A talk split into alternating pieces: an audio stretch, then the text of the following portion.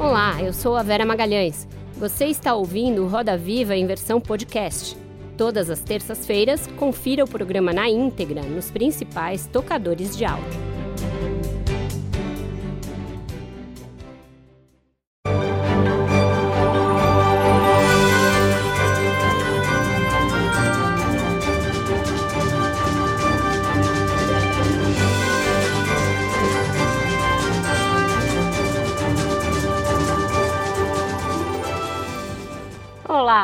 Sejam muito bem-vindos ao Roda Viva.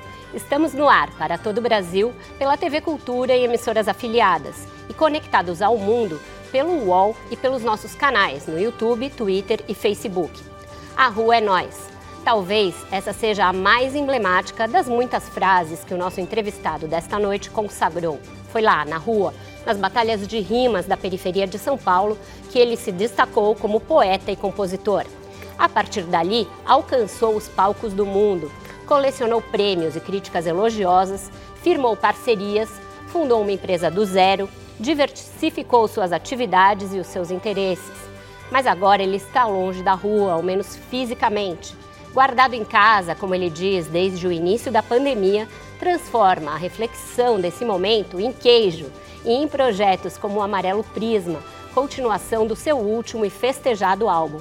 Por meio dele, pretende dar voz aos esquecidos, uma preocupação que vem lá, do começo, na rua, e está consignada como um compromisso na sua letra Manifesto Triunfo de 2009.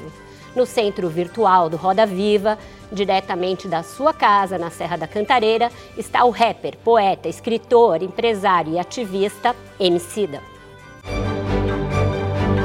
Nascido em São Paulo, cresceu no bairro Jardim Cachoeira, na zona norte da cidade. O interesse por música começou nos bailes que os pais organizavam, mas foi nas batalhas de improviso, com as rimas, que começou a se destacar. Lançou a primeira música em 2008 com um videoclipe que chegou a 8 milhões de acessos.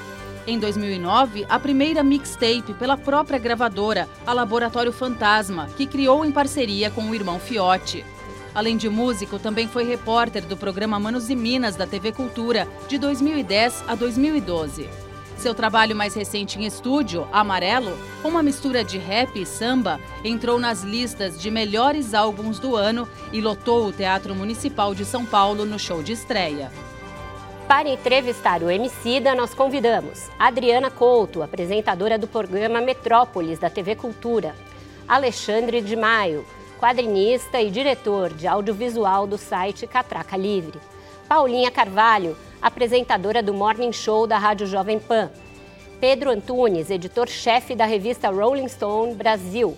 E Pedro Borges, cofundador e editor-chefe da agência de notícias Alma Preta. Temos aqui no estúdio, depois de muito tempo, também o nosso querido cartunista Paulo Caruso. Boa noite, Emicida. Muito obrigada por estar aqui com a gente nesta noite. É, Para que o público não fique confuso, esse programa está sendo gravado antecipadamente, porque você tem o seu próprio programa neste mesmo dia, mas tenho certeza que todos vão assistir ao Roda hoje. Boa noite, Vera. Boa noite, todo mundo aí da bancada. É... Primeiro, eu queria falar que é uma honra muito grande estar aqui no Roda Viva. Eu sou. É um, espectador do programa e de longa data. Assim, eu tenho até alguns favoritos, né? Eu gosto demais de assistir é, por várias vezes o do Milton Santos, o do Paulinho da Viola, o do Ney Lopes. Eles funcionam para mim como grandes aulas. Então, para mim, é uma honra sem tamanho estar nesse momento aqui. Tive o privilégio de comandar o do Ney Lopes, foi uma aula para mim também. Emicida, por falar em frases emblemáticas, você foi buscar uma lá de 1976 da música Sujeito de Sorte do Belchior. E ele disse que ano passado ele não morreu, ele morreu, mas esse ano ele não morre. E aí veio 2020 e essa música virou meio um hino da quarentena, a sua música, a versão dela. É, o que, que a gente vai fazer para sobreviver a 2020? Como você tem feito e que reflexões esse momento tem te trazido? Nesse momento da minha vida, é, e na verdade isso é uma coisa a qual eu tenho me dedicado bastante, sabe? A tentar compreender a natureza das coisas. Eu acho que a vida fica congestionada quando a gente se desconecta da natureza das coisas.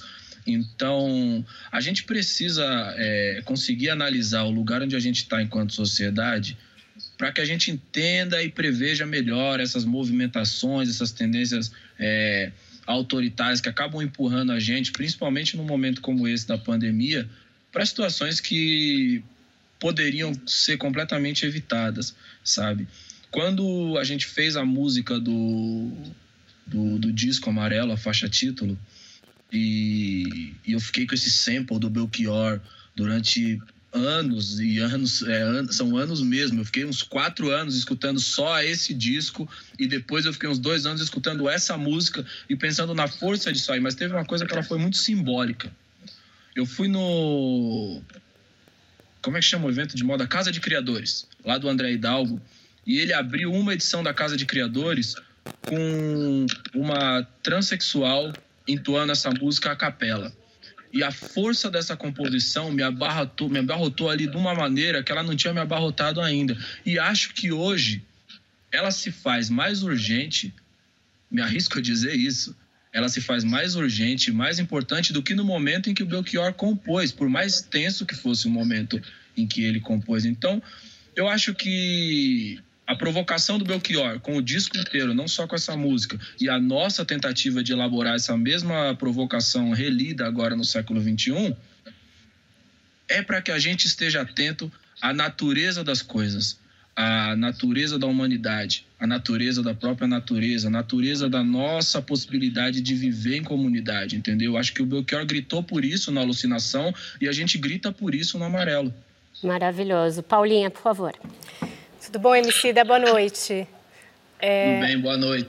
E numa entrevista ao Faustão, que repercutiu bastante, você, sobre o coronavírus, enfatizou que todas as pessoas estão sujeitas a se contaminar mas nem todas as pessoas podem se tratar após se contaminar. Você também se colocou contra sair às ruas é, em meio à pandemia para participar de manifestações antifascistas. Como é que você entende que as autoridades do nosso país têm lidado com essa pandemia? Eu entendo que a gente tem ignorado a gravidade, né? Falando enquanto sociedade, o Brasil ele tem ignorado a gravidade do que ele está atravessando. Aliás, isso também já está conseguindo, já está começando a elaborar respostas de várias maneiras e respostas negativas, né? Então, existe uma série de países, sobretudo países na Europa, que nesse momento não aceitam a entrada de brasileiros. Isso é muito sério. A imagem do Brasil está sendo completamente deteriorada. Isso a gente nem chegou ainda na quantidade de pessoas que a gente já enterrou e a quantidade de pessoas contaminadas. A gente não fala, né, sobre o, o controle do contágio mais a gente já está se referindo a essa pandemia no passado e, e tudo isso mostra que essa ideia inicial de é só uma gripezinha, ah, daqui a pouco, depois de dois dias, está todo mundo recuperado, essa ideia acabou capilarizando e alcançando até os setores que estão no extremo oposto do bolsonarismo.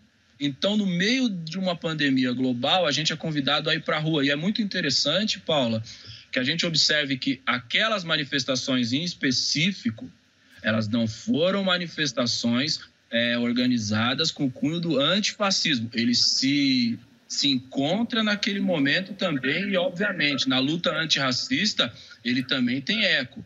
Mas aquelas foram manifestações antirracistas, movidas pela morte do George Floyd no, no hemisfério norte, nos Estados Unidos.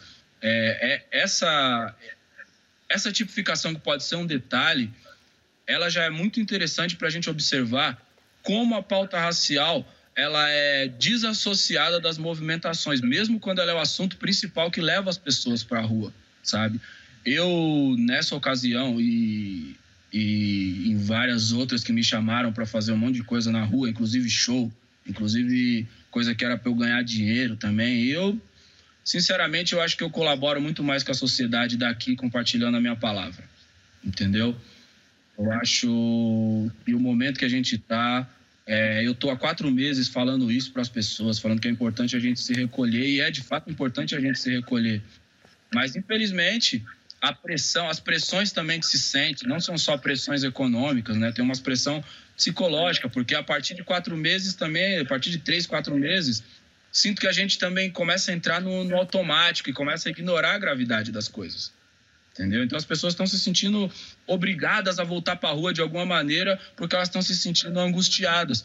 Só que, é, graças a Deus, eu, eu construí uma atmosfera ao meu redor que possibilita que eu consiga cuidar de mim, da minha família, das pessoas que trabalham comigo. Então, essas pessoas elas têm a opção de trabalhar de casa. A gente elabora um trabalho que ele é bastante intelectual. É, como não não vão haver concertos mais no ano de 2020, porque essa é uma decisão que eu tomei. Eu não não vou mais subir no palco no ano de 2020. Vou ver como a coisa vai se comportar em 2021 mas eu acho muito simbólico também que eu pique aqui, entendeu? Eu acho muito simbólico que eu mostre para as pessoas que eu estou realmente respeitando as diretrizes da OMS. Eu acho que é isso que a gente tem que fazer. Para mim, essa é uma prioridade. Boa. Adriana, por favor. É, é, é, é eu ouço você falando dessa prioridade, e é uma prioridade para a gente, mas a questão da, do racismo e do genocídio da população negra é, eu não diria que é uma prioridade para a gente, mas é um, um, sofrimento de sempre e é uma luta que está é, na boca de muitos artistas negros e na sua boca também. E nesse momento que estamos em casa, essa, essa reflexão e essa luta ganhou outras, outras proporções. Você consegue avaliar, a gente já consegue avaliar é, se isso, é, se avançamos mesmo, se a sociedade brasileira avança nesse debate? Eu acho que sim. Acho que sim. Acho que tem avanços, eles não são na proporção que nós gostaríamos que fossem, mas existem avanços sim. O que a gente está vendo agora, né? Tem até uma frase do Will Smith que ela foi super replicada nas redes sociais nos últimos tempos que o racismo ele sempre foi assim. O que está acontecendo agora é que ele está sendo filmado, é que ele está sendo compartilhado nas redes sociais. Então, para nós que sentimos o peso dessa estrutura racista na pele todos os dias, infelizmente, não há novidade em ver uma imagem como a do George Floyd, não há novidade em ver uma imagem como daquela senhora em Parelheiros que o policial pisoteou no pescoço, se mostrando, inclusive, é, de alguma maneira, influenciado pela tragédia que aconteceu alguns, algumas semanas antes. Né? Eu acho que quando a gente vai falar de avanço, a gente tem sim alguns avanços para para se, se comemorar. Muitas pessoas também se posicionaram contra minhas palavras naquele momento, porque eles acreditavam que de alguma maneira eu estava desmobilizando a luta antirracista, quando eu acho que comprometer-se com a luta antirracista nesse momento é fortalecer certas coalizões, entende? Como, por exemplo, nossos irmãos, nossas irmãs que estão se organizando de uma maneira séria, tipo o, o Douglas Belchior, é, a Coalizão Negra por Direito, o manifesto de que com racismo não existe democracia. Esse tipo de fortalecimento ele é muito necessário, porque são essas essas movimentações, né, movimentações como a do MNU que compreendem a complexidade da experiência brasileira e elaboram projetos e práticas políticas baseadas na experiência brasileira, que é bastante específica, e embora tenha similaridades, não pode ser entendida só como uma versão do que acontece nos Estados Unidos, porque aqui a situação é bastante complexa, não é? É o, é o, que, é o que eu penso. Nem, nem sei se eu respondi você. Respondi isso? É, pergunta, não, é, na verdade, o que eu fico pensando é se, essas, se toda essa mobilização pode nos levar para algum lugar. Se você enxerga nessas mobilizações é, e nessa, nessa pauta que está em todo lugar e tem que estar em todo lugar, é, um, realmente uma possibilidade de mudança real. Posso só complementar uma coisa da Didi? Eu vi uma entrevista sua em que você estava muito indignado com o caso do menino lá do Rio, que estava em casa, respeitando a quarentena e foi morto por violência policial. Está piorando a violência policial neste momento em que está é, tá todo mundo em casa e que os policiais se sentem mais à vontade para praticar tipo de abuso? Eu não acho que a polícia ela se sente mais à vontade, Vera. É, eu acho que a gente precisa, mais uma vez falando, é, eu acho que a gente tem que refletir sobre a natureza das coisas. Né? A corporação policial no Brasil ela é elaborada com um propósito que é defender a propriedade privada às possíveis ameaças produzidas pelos pobres e pelos de pele escura. Isso está nos documentos, entendeu? No documento histórico. Essa tipificação aí consta. É, isso, e, e, muitas pessoas já se debruçaram a, em cima desse tema aí para se dedicar a isso. Então, é, o que a gente está vendo é que essa corporação que se especializou ao longo dos séculos em matar e morrer, tem sido extremamente bem sucedida. Parafraseando meu grande amigo Luiz Antônio Simas, é a polícia que mais mata e a polícia que mais morre. Infelizmente, nas duas pontas do revólver, a gente tem pessoas é, não brancas, sacou? Muitas vezes, é, é, muitas vezes a violência perpetrada, perpetrada por, por esses agentes também vem de pessoas que são entendidas como pretas, são entendidas como pardas, sacou? Isso mostra a complexidade do que a gente está tá atravessando. Não acho que aumentou, acho que a gente está visualizando só isso. E tem um, um elemento mais dramático, que é todo mundo nesse momento está atravessando uma situação muito difícil. E nem nesse momento de travessia de uma situação extremamente difícil para todos os seres humanos que se sentem angustiados e ameaçados, o racismo não dá trégua. E aí, pegando agora o gancho da, da pergunta da Didi, eu acho que a mobilização ela é extremamente válida. Eu acho que a mobilização é fundamental, ela é importante, ela é urgente. Mas ela carece de uma organização. E tem uma questão geracional aqui que eu acho muito importante de ressaltar. A luta antirracista do Brasil não começou agora.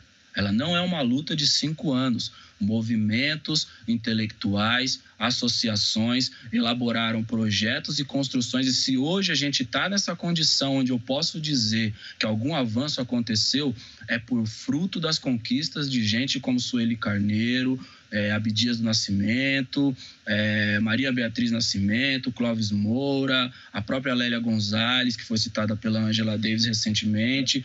Então, a gente é o resultado dessas conquistas. Essas conquistas produziram mobilização de uma maneira organizada. E eu acho que é nisso que a gente precisa se concentrar toda essa nossa capacidade de se mobilizar, ela não pode ser desperdiçada. Mas a gente, a gente precisa muito entender que a mobilização sem essa organização de base e sem essa construção coletiva, ela pode desaguar em alguma coisa que talvez até se volte contra nós.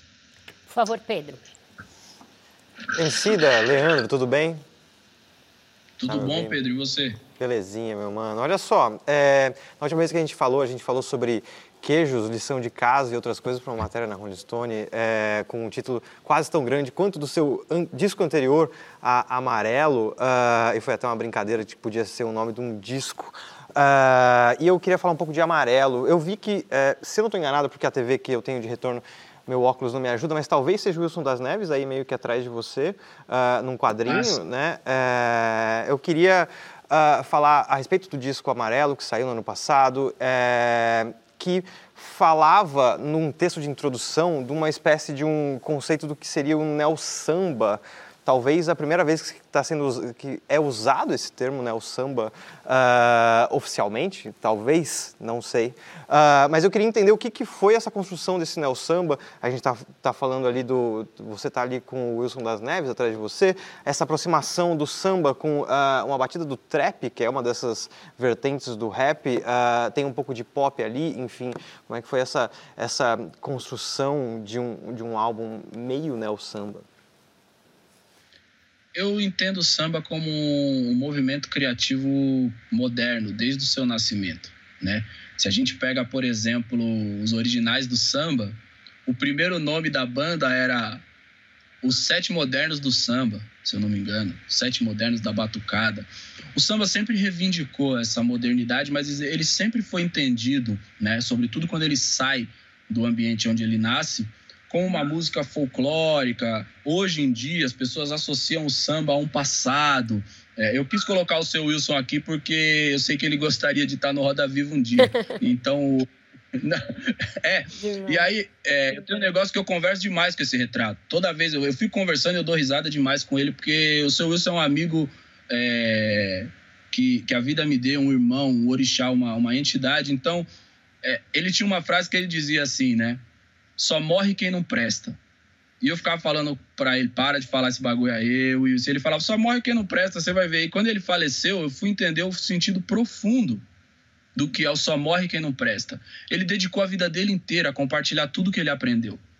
Então, todos os lugares onde as pessoas começam a falar sobre o Wilson das Neves, eles se referem ao Wilson como se ele tivesse aqui fisicamente na nossa presença. E eu sinto ele fisicamente. Então quis trazer ele aqui porque estava muito feliz de, de participar do Roda Viva. Então queria que o Wilson estivesse aqui comigo também. Isso aí, agora pegando a sua, a sua pergunta, olha que coisa louca, né? Toda vez que a gente vai fazer essa o Ganja ele tem uma piada que é uma piada que fala muito sobre o preconceito que a indústria da música tem com o rap. Ele fala assim: os caras vão elogiar você, ele fala assim: agora o Emicida tá fazendo um rap com música, sabe? Como se o que a gente fizesse já fosse música, entende? É, o guru do Jazz Matés, nos anos 90, ele elaborou um projeto que é um dos meus discos favoritos na vida, que é o, o Jazz Matés. Ele era do Gangstar, ele, ele organizou o Jazz Matés. A música ela era tida como uma submúsica e por alguns como uma não música. Então ele convida alguns dos artistas, dos instrumentistas mais interessantes para interpretar a música rap. Isso dá um bug na cabeça do mercado que, por exemplo, se isso não é música, o que, que o Winton Marsalis está fazendo ali dentro? E eu acho que a gente, na experiência do Brasil, é, enfrentou coisas semelhantes com essa na análise do rap, entende? Então, a gente foi muito é, caracterizado como uma coisa não musical, às vezes reduzido a ser só uma movimentação política, quando a gente é muito mais do que isso. E eu acho que o samba passou por uma coisa semelhante, com algumas diferenças. Agora, o que, que eu falo disso é, quando você parte para esse lugar do arranjo, é muito comum você perceber que a música rap costuma ser arranjada, quando a gente vai incluir instrumentistas, inclusive, com dois, três, quatro notas, quatro acordes, e a progressão harmônica dentro disso aí é, flerta menos com a dissonância, que me parece ser uma característica bastante presente no universo harmônico do samba. É, uma vez Felipe Vassão me falou no estúdio, falou assim, se eu tirar todos os instrumentos aí e colocar uma caixinha de fósforo, é, dá para fazer um disco de samba com o que você está cantando, porque a, a, minha rítmica, isso também foi uma das muitas conversas que eu tive com o Wilson, a minha rítmica, ela é centrada no tipo de poesia que eu escutei durante a minha vida inteira, que é o samba. É, a música rap entra nisso e eu sempre entendo a música rap e nisso os americanos querem morrer quando eu falo esse barato, que eles falam assim, como assim, o bagulho começa nos Estados Unidos. Só que, mano, desculpa, parça, pra mim o rap é só um fruto do que o samba já estava produzindo, entendeu? A música falada em cima de uma batida é uma coisa que o samba já vinha produzindo. Tanto que o Deixe que Diga do Jair Rodrigues antecede o 73 do Grandmaster Flash, sacou? O Deixe que Diga, que pense, que fale, deixe sua palavra empacar o que, que tem, é um rap. E o Jair Rodrigues me disse isso aí. Quando ele chegou no estúdio, ele não falou que era um rap, mas ele chegou no estúdio, mostrou a música e os caras falaram assim, ó, que ele falou que o apelido dele era Furico. Ele falou assim, ó, os caras falaram, ô Furico, eu não sei o que, que eu vou fazer nisso aí, porque eu não sei arranjar conversa. Se você for pegar, acho que a primeira versão não tem harmonia nesse momento da música. Na parte do deixa isso pra lá, vem pra cá, o que que tem, tem uma batida seca. Então, ritmo e poesia, eles já estavam ali. A minha intenção com o disco amarelo é dar continuidade a esse exercício, é, que é um exercício bastante africano. Inclusive, muitas pessoas defendem que a música rap e a cultura hip hop como um todo é como se fosse o elemento que faz com que toda a diáspora africana se comunique, principalmente no, no, continente americano, não só, mas no mundo inteiro hoje. Então, eu pego essa linha de raciocínio que já foi proposta pelo samba, me influencio sim na música de origem estadunidense, mas é importante que a gente olhe para essa música de origem estadunidense e entenda que tinham fluxos migratórios, sobretudo da Jamaica, que levaram esses imigrantes para lá, e aí quase que como uma coincidência, essas pessoas se encontram naquele lugar e esse gênero recebe a, o nome de música de, de rap.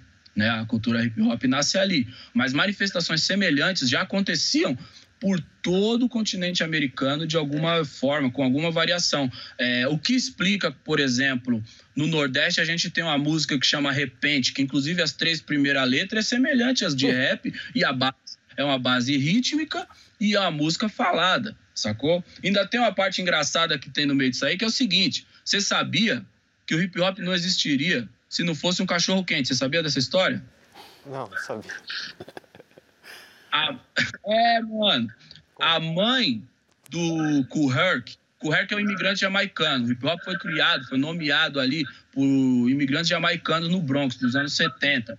A mãe do Kuherk ela vendia cachorro quente, mano. E os caras dançavam na calçada. E ela pediu pro filho dela uma vez, falou assim, ó, filho, você tá aí dançando com seus amigos e tal, daqui a pouco, uma hora eles vão ter fome, por que você não traz eles aqui para dentro de casa? Na hora que eles tiver fome, eu ofereço um hot dog para eles, você consegue ajudar a mãe. E aí os caras entrou tudo para dentro da casa do Kuhurk. Aí se encontrou, todos os caras. Aí, mano, os quatro elementos se fundiu ali, nasce o hip hop por causa de um cachorro quente, parça. Maravilhoso. Alexandre, por favor.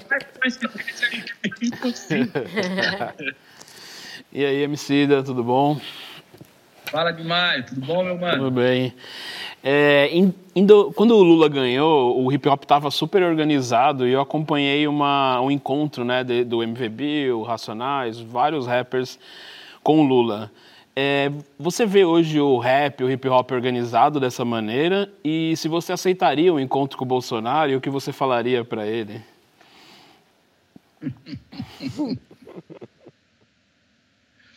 É, eu acho que tem uma construção aí que antecede esse encontro, né? Tem uma relação da, do pensamento de esquerda com a música rap que antecede o encontro aí. Tem muitas pessoas que é, eram partidárias mesmo da bandeira de esquerda. O grande Preto Góes, né, mano, que veio a falecer é, há, algum tempo, há bastante tempo atrás, inclusive essas pessoas militaram para que o hip hop ele pudesse de alguma maneira orientar a política, porque ele também é um movimento político, entende? E eu acho que a gente não deve perder essa característica política de maneira nenhuma, porque na história do Brasil a gente tem um elemento muito interessante, o rap, ele é o primeiro interlocutor entre a intelectualidade produzida pelo movimento negro e a classe trabalhadora, de uma maneira massiva. Então, eu conheci o, a história de Zumbi dos Palmares ou de Abdias do Nascimento através das letras e dos discos do Racionais, do DMN, entendeu? Que eram artistas, mas também eram ativistas e tinham uma posição é, muito próxima dessa militância. Hoje, eu acho que o hip hop ele tem se orientado, infelizmente, e acho que a gente quando fala quando fala do hip hop a gente não está falando, não tá, é, na verdade, acho que eu posso elaborar isso melhor da seguinte forma: a música rap, quando associada pelo mainstream, se desconecta dessa necessidade de movimentação coletiva. E aí ela louva esse individualismo que o mercado reconhece, sacou?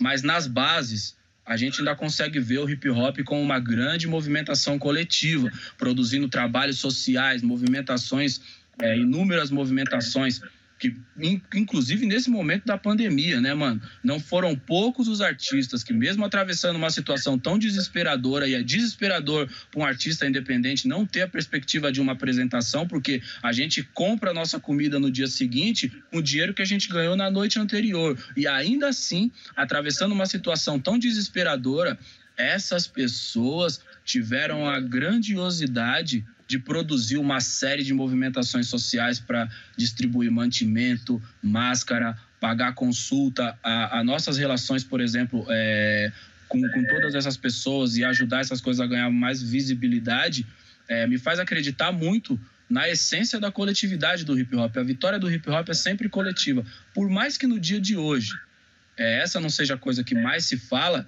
isso continua muito atual. E sobre o final da sua pergunta, se hoje em dia eu aceitaria me encontrar com o, o, o Bolsonaro para conversar sobre hip hop, obviamente que não.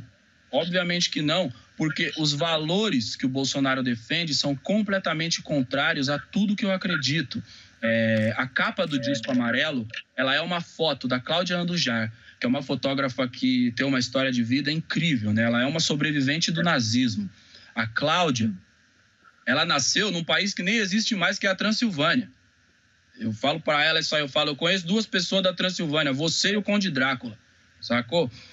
É, ela vem para o Brasil e na exposição da Cláudia Andujar é deprimente, porque tem um vídeo onde o Bolsonaro está no Congresso nos anos 80 e dizendo que ia fazer tudo que ele está tentando fazer nesse momento. Então, a natureza de alguém com esse tipo de pensamento não se conecta de maneira nenhuma aos valores humanísticos que o hip hop defende. O hip hop é a luta constante de melhoria para todo mundo, sacou? Para todas as pessoas. Ele é como, por exemplo, o que foi o, o Aristocrata Clube nos anos 70, aonde até os anos 70 em São Paulo, a negrada não podia entrar na piscina. Os caras construíram o clube deles e não construiu o clube deles se orientando por aqueles valores excludentes. Isso é muito interessante, porque isso é muito hip hop, mesmo sendo antes do hip hop. Então, o hip hop é para que as pessoas se sintam é, incluídas, parte de um todo. Porque o ser humano, como diz o, o, o grande é, o tiozinho dos cinco anos, meu Deus, minha cabeça tá, tá sumindo. Mateus Aleluia, o grande mestre Mateus Aleluia. A gente viveu para nascer, a gente nasceu para viver junto. Entendeu? E o hip hop defende isso. Pedro Borges, por favor. Emicida, boa noite. É, vou pegar. Tudo bem, Pedro? Tô bem, você? É, bem também, cara. Vou pegar um gancho da pergunta da, da Adriana Couto. É, você falou sobre a Coalizão Negra por Direitos, né? A Coalizão Negra por Direitos, essa rede de, de organizações de movimento negro, apresentou um documento que, enquanto houver racismo, não haverá democracia. É, é um documento que, de alguma maneira, fala por si só, ele explica muito bem o que vem depois nesse texto. Você é uma das pessoas que assina o documento. Eu queria que você explicasse por que, na sua opinião, não há possibilidade de existir democracia com racismo e que você contasse, nesse tempo é, que a gente tem, todo mundo está um pouco mais dentro de casa, se a gente também não tem uma possibilidade de sonhar com uma outra democracia diferente dessa que a gente vive. Ô, mano, tem o, o Pestana. Você deve, obviamente, deve conhecer o Pestana, né? o cartunista. Na verdade, cartunista aí, mais um milhão de coisas que o Pestana, ele parece um canivete suíço também, ele faz um monte de coisa. É, é, olha que coisa louca, o Pestana tem uma charge antiga, onde tem dois esqueletos embaixo da terra e os dois esqueletos estão conversando. E um esqueleto fala para ele assim: Eu morri, fui vítima da ditadura, e você foi também? E o outro esqueleto diz: Não, não, eu fui vítima da democracia do Brasil. Isso ele está dizendo há décadas atrás. É, é, muito importante que a gente entenda é, como a nossa legislação, como o nosso judiciário, como o nosso sistema social, nosso convívio em sociedade percebe as pessoas não brancas. Essas pessoas são consideradas pessoas que estão protegidas na democracia, né? Pegando um pouquinho do gancho da pergunta da, da Vera sobre, sobre a polícia. Essas pessoas são um perfil de suspeito, não um perfil de cidadãos. Enquanto essas pessoas pisarem na rua sendo já estigmatizadas com perfil de suspeito, elas não podem é, ansiar ser protegida por esse modelo de democracia. A gente precisa fazer com que a democracia do Brasil reconheça que ela é sabotada pelo racismo todos os dias. E eu acho que o manifesto da coalizão, ele provoca a sociedade brasileira a refletir e se mover nesse sentido. Porque é, como diz o, a, aquele cantor português também, né? A democracia é o pior de todos os sistemas, com exceção de todos os outros. É, faz sentido. E é por isso que a gente luta. Porque também é uma forma de dizer isso, é dizer que essa é a melhor coisa que a gente tem nesse momento. Sacou? Mas essa coisa que é a melhor coisa que a gente tem nesse momento, ela precisa ser aprimorada. E esse aprimoramento é fazer ela compreender que o racismo sabota ela todos os dias. Tá certo. Com isso, a gente vai para o primeiro intervalo e volta já já com mais Emicida. Fica aí, não sai daí.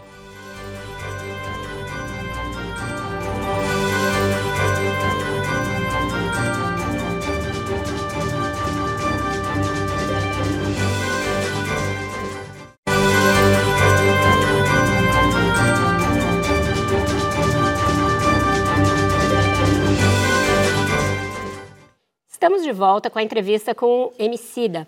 Emicida, você falou da sua ligação e da ligação do hip hop com a esquerda, com os movimentos de esquerda, que é histórica. Mas, é, na eleição de 2018, Mano Brown fez uma crítica muito contundente ao PT, dizendo que ele tinha se desconectado é, do povo, não sabia mais falar com o povo. Você também, quando foi alvo de críticas, por exemplo, do Emir Sader, que é um intelectual é, de esquerda, recentemente por não ir aos protestos, você falou que se a esquerda continuasse assim, ela ia continuar falando ali para o pessoal das redes sociais, lacrando para o pessoal das redes sociais, mas deixaria de falar com quem está na ponta, com a rua. É, como você vê essa desconexão e o que precisa ser feito para que a esquerda tenha alguma chance, por exemplo, em 2022, diante do projeto bolsonarista? É, meus amigos, a gente tem uma encruzilhada bastante desafiadora pela frente. Essa é a, a realidade da esquerda do Brasil. Eu acho que esse episódio ele é muito sintomático, esse episódio do, do, do ataque do Emir Sader. Porque. E, e ele não foi o único, né? Muitos outros veículos que se, se anunciam como veículos de esquerdas e que provavelmente se anunciaram também como antirracista no auge da hashtag é, eles produziram reflexões que, que caminhavam nesse sentido. Por exemplo, quando eu compartilho a minha posição a respeito das manifestações, e, e é importante ressaltar uma coisa: eu reconheço completamente a legitimidade dessas manifestações. Eu não estou me colocando como contrário, não estou me colocando como se aquilo fosse desnecessário. Um grupo de pessoas que se anuncia como progressista coloca o dedo na minha cara e fala: o Emicida só está dizendo isso aí porque ele não leu tal coisa. Então, existe algum lugar no imaginário dessa pessoa onde uma pessoa com as minhas características é um extremo ignorante. Uma pessoa que é movida por, por cegueira, paixão, que é condicionado pelas vontades dos outros. E isso é um ponto cego que não é novo no pensamento de esquerda. Outros intelectuais é, que são ligados a essas instituições inclusives, inclusive, inclusive, falei igual Mussum agora, inclusive. Outros intelectuais que são ligados aos movimentos de esquerda, eles já produziram essa provocação internamente. E isso precisa estar tá no, no, na bússola deles para produzir de fato a transformação que eles querem. Senão, a vitória deles vai representar a manutenção dessa democracia assassina que eu estava conversando com o Pedro agora, sacou? Quando o Brown fala isso, e essa não é uma crítica somente do Brown, a palavra que o Brown compartilha ali é nossa também. Todo mundo fala sobre isso, a gente fala sobre isso, inclusive com as pessoas que são do Partido dos Trabalhadores, porque essa provocação é legítima, ela é urgente. O, o Preto Zezé, ele fala uma. Ele tem uma, uma analogia que eu acho muito interessante a respeito disso. Né? Ele fala, uma vez ele me falou isso, e ele tem um, um carisma foda. É, ele falou assim: o que acontece é que nos últimos anos, essa parte de um movimento que se entende como de esquerda também, porque muitas pessoas aí nem, sentam, nem são tão de esquerda assim, sacou? É, ele foi se desassociando das movimentação popular, foi se distanciando. A analogia que o Preto Zezé fez foi a seguinte: sabe aquele cara que quando ele tá lá na quebrada, aí ele é casado com aquela tiazinha, gordinha, tá ligado? Que ama ele, que tá ali junto com ele, mas aí ele vê uma novinha, ele separa daquela tiazinha e vai embora com a novinha porque ele tá numa fase boa, tá com dinheiro, tá ligado? Tá com carro, e ele vai embora. Passou 20 anos, ele descobre que aquela novinha tem mais três, tá ligado, mano? Mais três amantes. Aí ele fala: Não, vou voltar. Tá sem dinheiro, tá com o carro velho, ele volta pra lá, mano. Entendeu? Só que nesse momento, quando ele volta para falar com aquela gordinha que tava sem o dente, ela já arrumou o dente, ela já tá com três namorados, virou empresária, colocou os filhos que ele abandonou, tudo na faculdade, construiu a vida dela, sacou?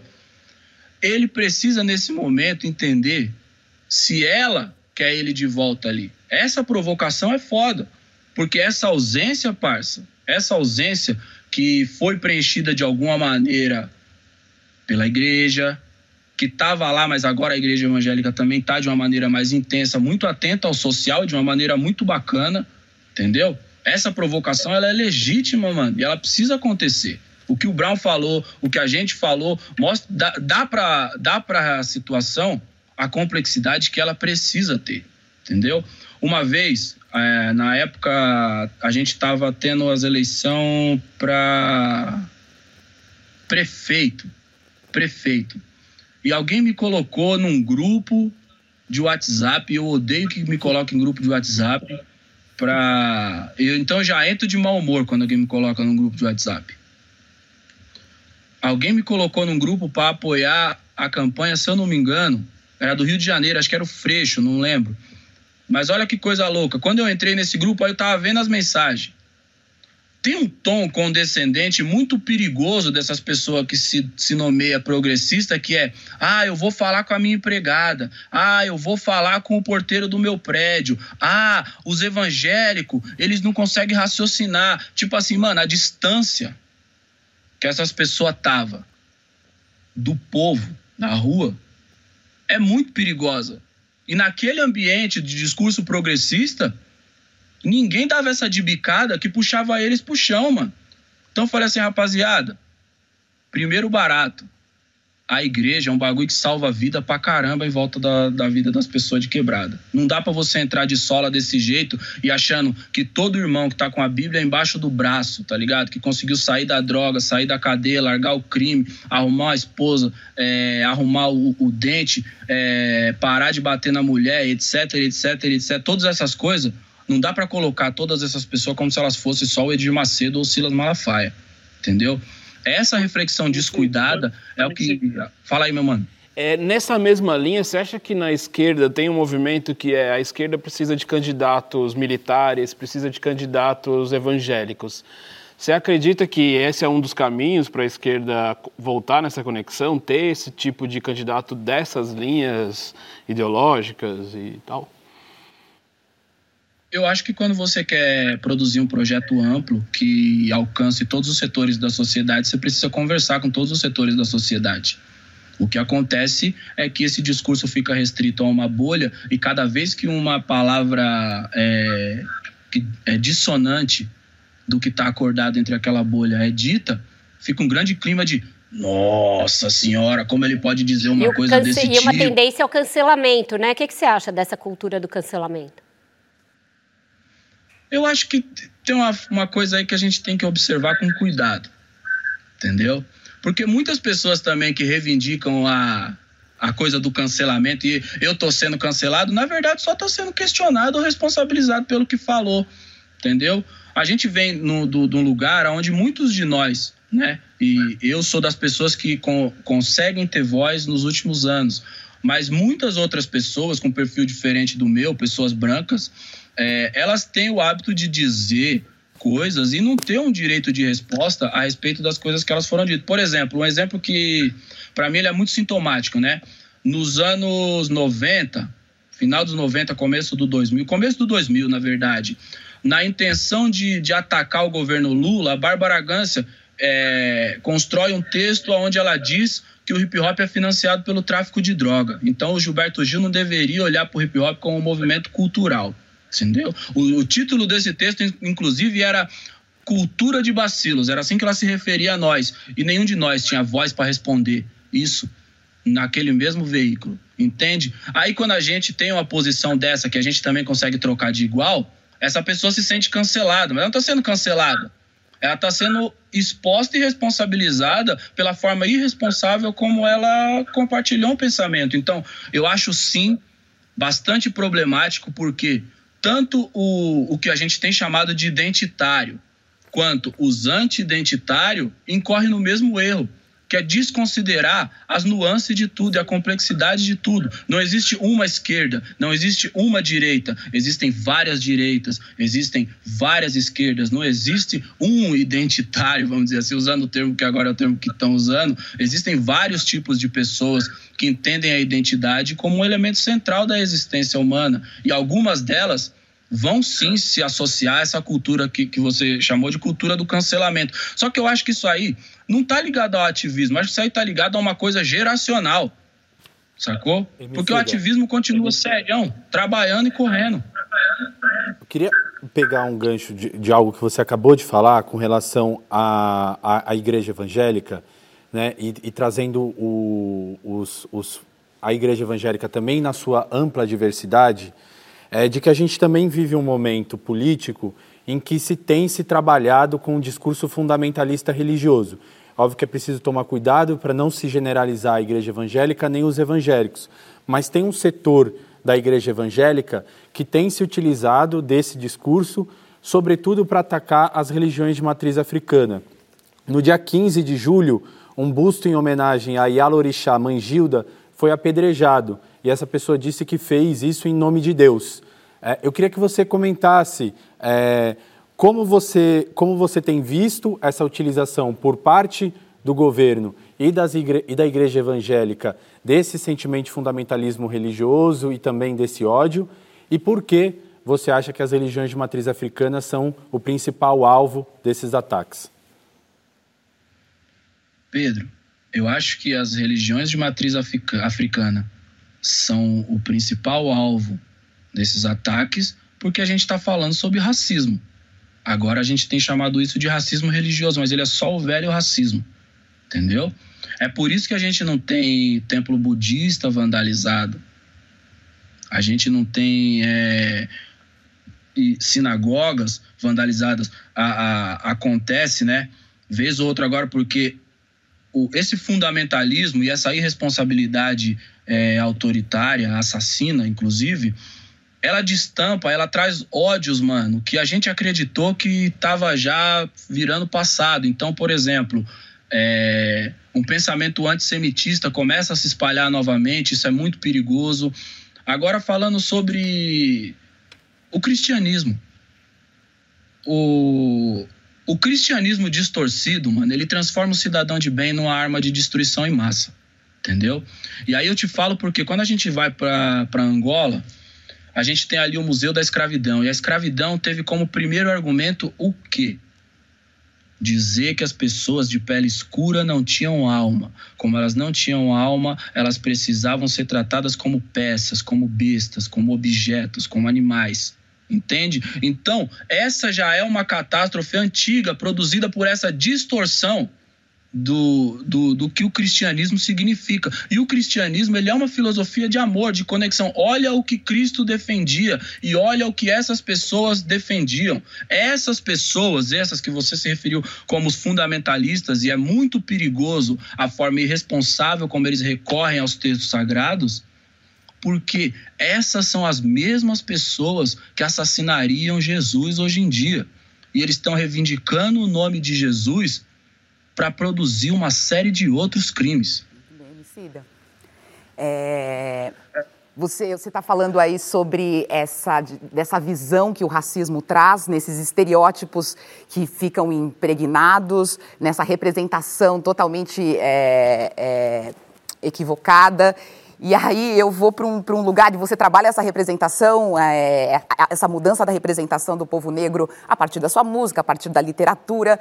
Mas me chama a atenção também desse estereótipo que você quer quebrar do rapper.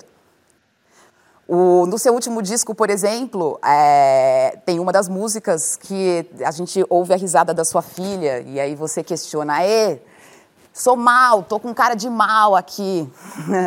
e eu acho isso, um, eu sou mal mesmo, e ela dá risada de você.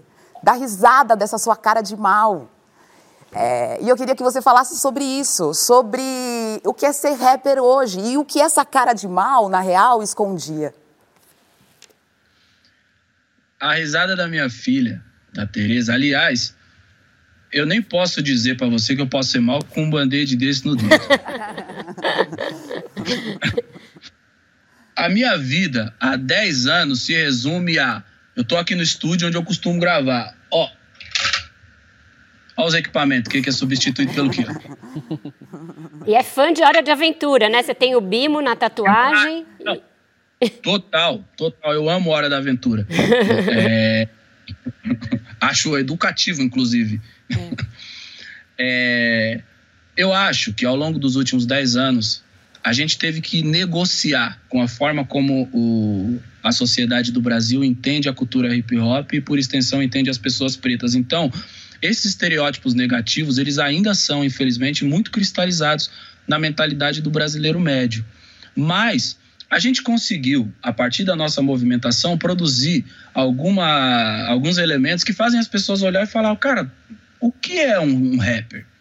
E por consequência, a gente não está estereotipando demais as pessoas que têm uma origem de quebrada, as pessoas de pele escura, sacou? É sobre isso que a gente está falando ali naquele, nessa introduçãozinha. Porque a minha filha é a realidade. E eu naquela situação, que é uma brincadeira comum, e depois eu fiquei ouvindo aquilo porque estava gravado, na época da gravação, eu falo muito sozinho. Eu fico falando sozinho o dia inteiro. Aqui no estúdio, eu deixo o microfone ligado. Porque eu fico falando, fico falando, fico falando, aí depois se eu acho que eu falei alguma coisa bacana, eu, opa, vou pegar isso aqui, eu volto lá e pego a gravação. A minha filha fica aqui junto comigo, que a mãe dela foi trabalhar. A outra estava viciada no, no, no, Roblox, então ficou jogando Roblox também, não queria vir pro estúdio. Tem vezes que ela vem, tem vezes que ela não vem. É, mas estava eu e a Tereza aqui. E eu, depois que eu vi essa que a gente tava brincando, eu fui ouvir essa gravação e eu me peguei pensando num, numa coisa mais filosófica dessa gravação, que é a Tereza ali, ela representa a vida real, né? O que, que é a vida real? A gente é muito amplo. A gente está buscando afeto, a gente quer ser entendido como ser que existe, que ama, que ri, que chora, é, que, enfim, é, é, portador de uma sensibilidade gigante e que até a ideia de masculinidade que é empurrada para a gente faz com que a gente se desassocie disso. E isso gera um monte de tragédia na vida dos homens, principalmente. É, eu estava lendo agora um estudo e é um dado muito interessante. Olha que, ó que coisa louca, né? a, a, o compartilhamento das emoções, o simples ato de compartilhar as emoções, ele tem um peso fundamental na quantidade de suicídios que os homens cometem. No momento da, da, da vida em que os homens e as mulheres estão aqui se desenvolvendo e os homens deixam de falar sobre suas emoções, porque isso significa de alguma maneira ser menos homens, ser menos homem, o número de suicídios entre os do gênero masculino aumentam cinco vezes. Sabe? Isso é muito Peraí, gente, a gente vai ter que sair por um Oi. intervalo. Desculpa, deixa só ele concluir então, porque a gente vai ter que ir por intervalo depois. Tá. É, a minha filha aí representa essa camada. E o meu discurso do rapper tem que ser mal. O Jonga, o Brown, o Rael, será que eles passam por isso? É óbvio que eles passam por isso, porque eles são pessoas sensíveis, apaixonados pelas suas crias, entendeu? Que quer ver o mundo florescer e cercar todos eles. Mas os nossos discursos, eles são atrasados. Muitas vezes, quando a gente olha para essas pessoas, a gente pega e tenta colocar elas em uma caixinha a gente olha para os homossexuais e tenta colocar eles numa caixinha de como um homossexual tem que se comportar, o que é uma mulher de verdade, o que um jovem negro tem que ser. Mano, tudo o que ele quiser. Então, com isso, com essa mensagem, a gente fecha o segundo bloco. Volta já já. O Pedro Antunes e a Paulinha ainda não perguntaram, vão perguntar no próximo. Já voltamos.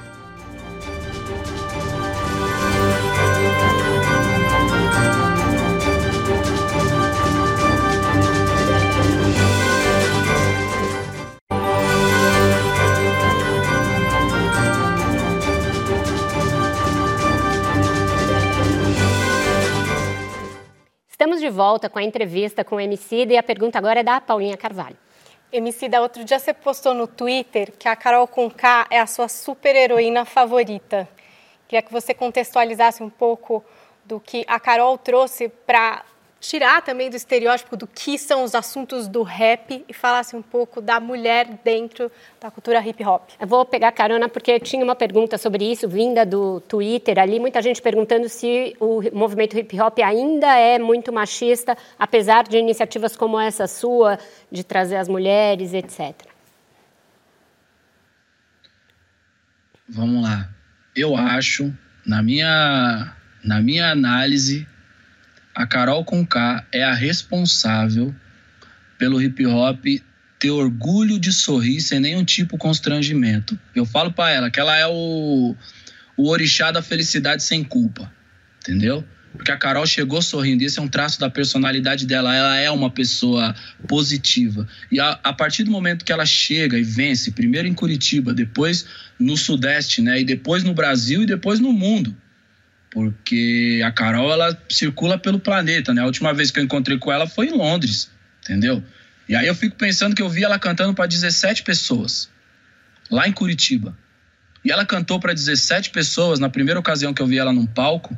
E ela cantou como se tivessem ali 200 milhões de pessoas e sorrindo. E as pessoas entrou na energia dela. Então ela tem essa coisa de chamar as pessoas, tipo assim, vem aqui fazer parte dessa ideia. Ela tem uma coisa convidativa, feliz, alegre. E ela acabou com essa característica da personalidade dela, libertando todos nós. Aí pegando aqui essa é, pergunta da Vera, que vem do Twitter, sim, eu acho que a gente ainda está muito distante do que a gente precisa é, produzir para ser um hip hop que, que se, se orgulhe de ser um ambiente inclusivo. Mas eu acho que tem uma. uma só, só deu um probleminha que voltou o áudio aqui agora, acho que tá normal já. Estamos te ouvindo direito, pode continuar. Não, normal, tá.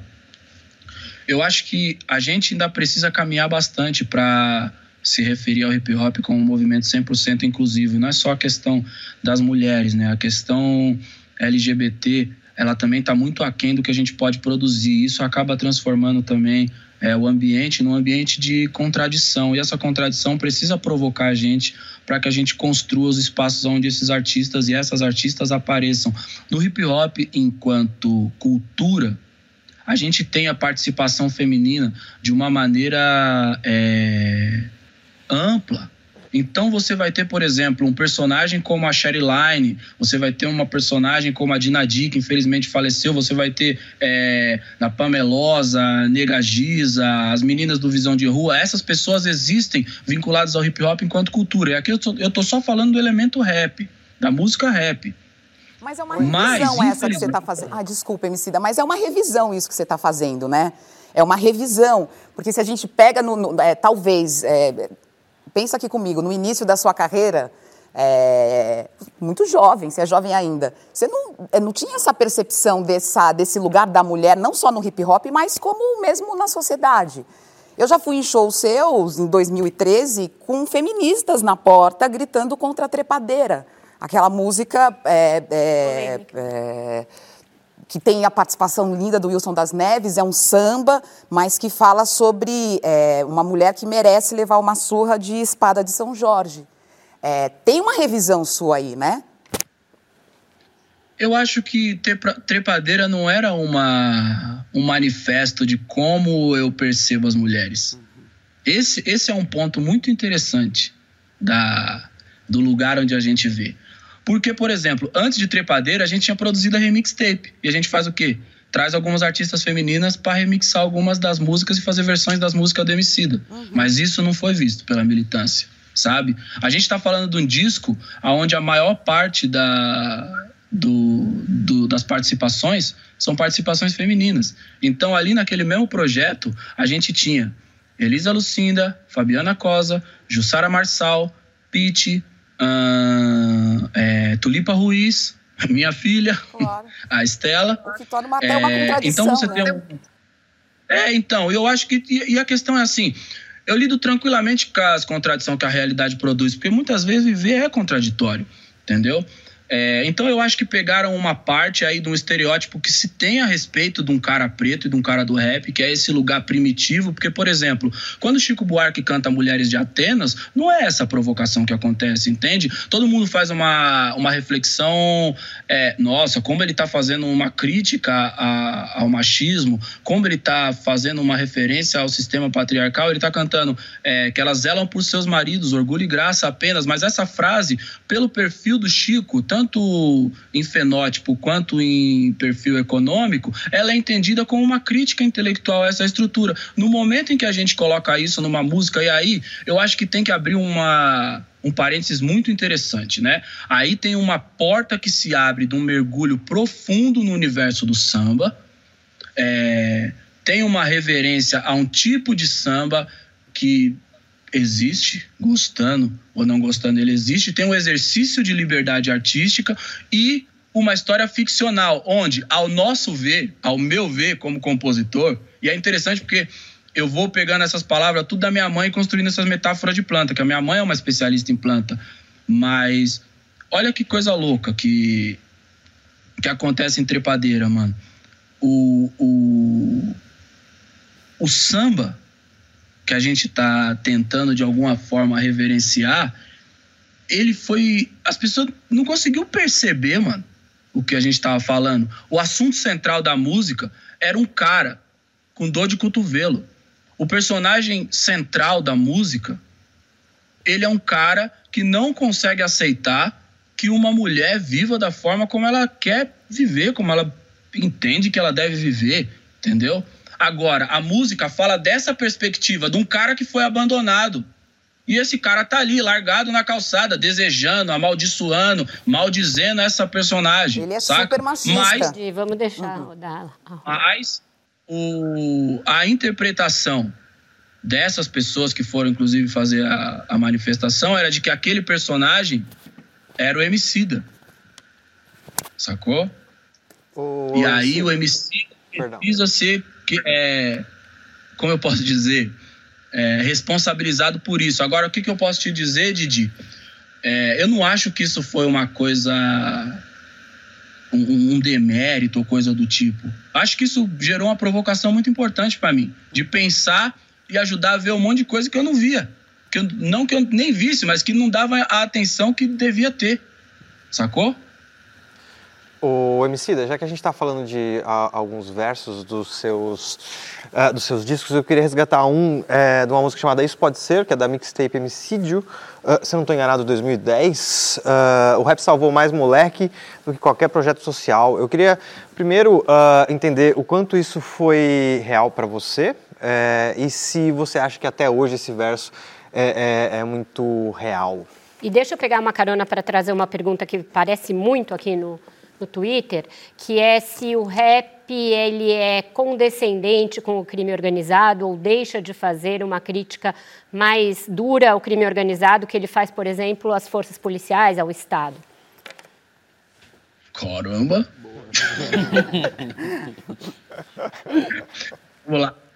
É, primeiro, partindo do- dessa pergunta do Pedro, essa isso isso está muito ligado ao que eu disse que o hip hop é enquanto movimento de base que conecta a gente com um monte de projeto social e o que ele faz antes da gente perceber a importância de um projeto social é incrível porque ele faz a gente se organizar em posse organizar uma uma aula de break, uma aula de grafite. Você vê, tem uma biblioteca maravilhosa agora que chama Sata Shakura, onde as pessoas se organizaram. A sociedade civil se organiza e monta uma biblioteca. Tudo isso orientado por valores que são pulverizados pelo hip hop. E é a isso que a gente é, se refere quando a gente fala que o rap salvou mais, mais moleque que qualquer projeto social.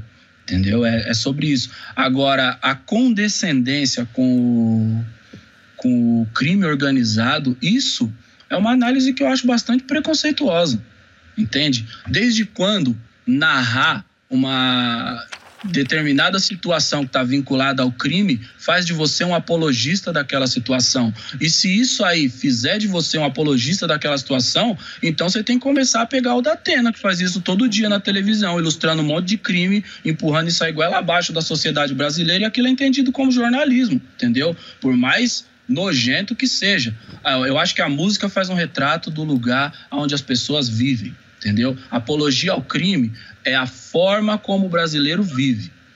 Qualquer outra coisa aí que tente associar ao movimento cultural isso aí é tirar o foco de onde ele deve estar. Emicida, eu queria pegar um gancho da, da pergunta que a, que a Didi fez. É, Para além da questão do gênero, da questão do machismo, também existe uma discussão bastante grande sobre a LGBTfobia.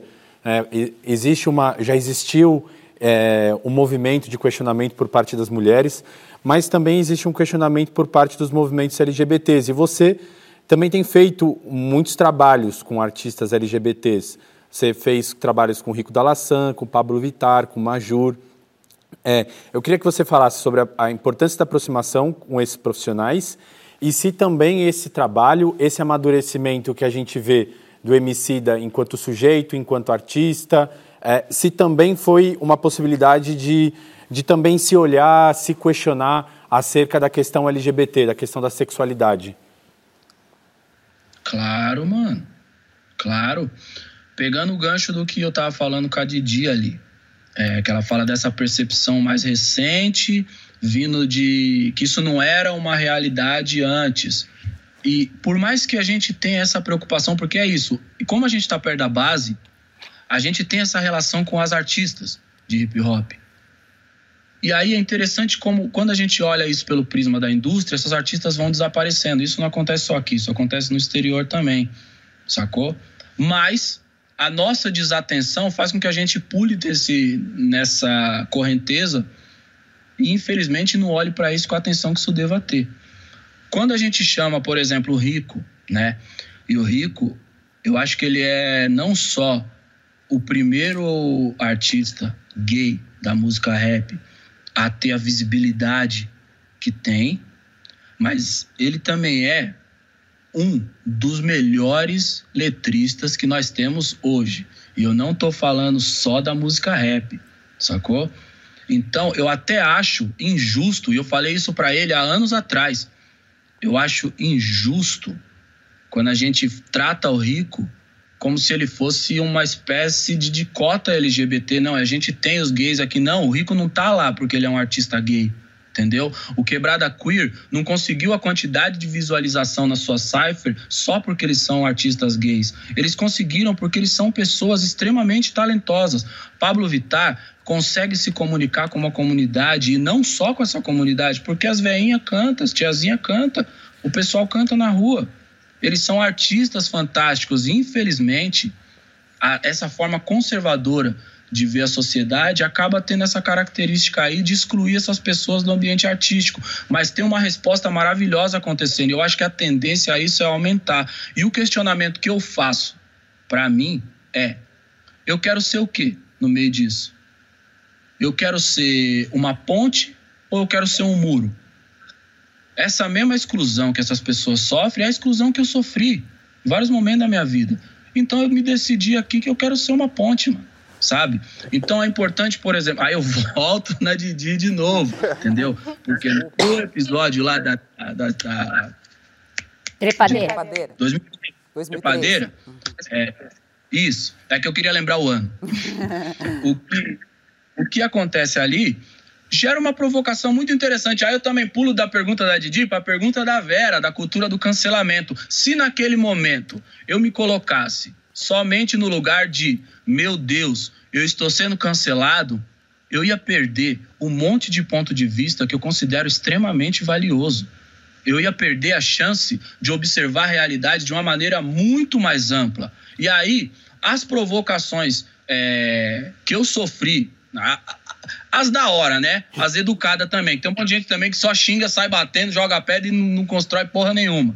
Mas as provocações bacanas que a gente recebeu, tanto eu quanto meus camaradas, meus amigos, minhas amigas também que vivem junto comigo, que é, aconteceu naquela época, fez a gente observar também e entender que, ok, você diz que você não é isso, mas na prática, como você se move para mostrar que você não é isso? Homicida. Entendeu?